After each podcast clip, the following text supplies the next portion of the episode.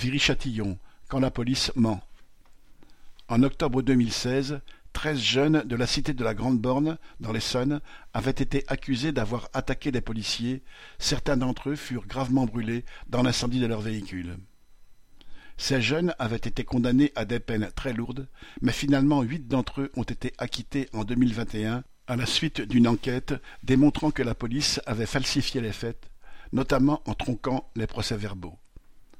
Pour l'un d'eux, condamné à douze ans de prison, la police avait avancé des PV ne retenant aucune de ses protestations d'innocence, mais seulement qu'il aurait admis ne pas se rappeler s'il avait participé ou non. Comme il fut reconnu au procès par un des policiers attaqués, la condamnation fut très lourde. Finalement acquitté en 2021, il a quand même passé quatre ans et trois mois derrière les barreaux.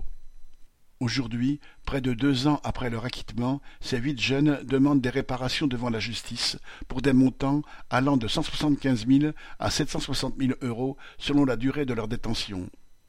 L'État, lui, a proposé entre trente-huit mille et cent trente mille euros, et on saura fin juin le montant définitif des sommes obtenues.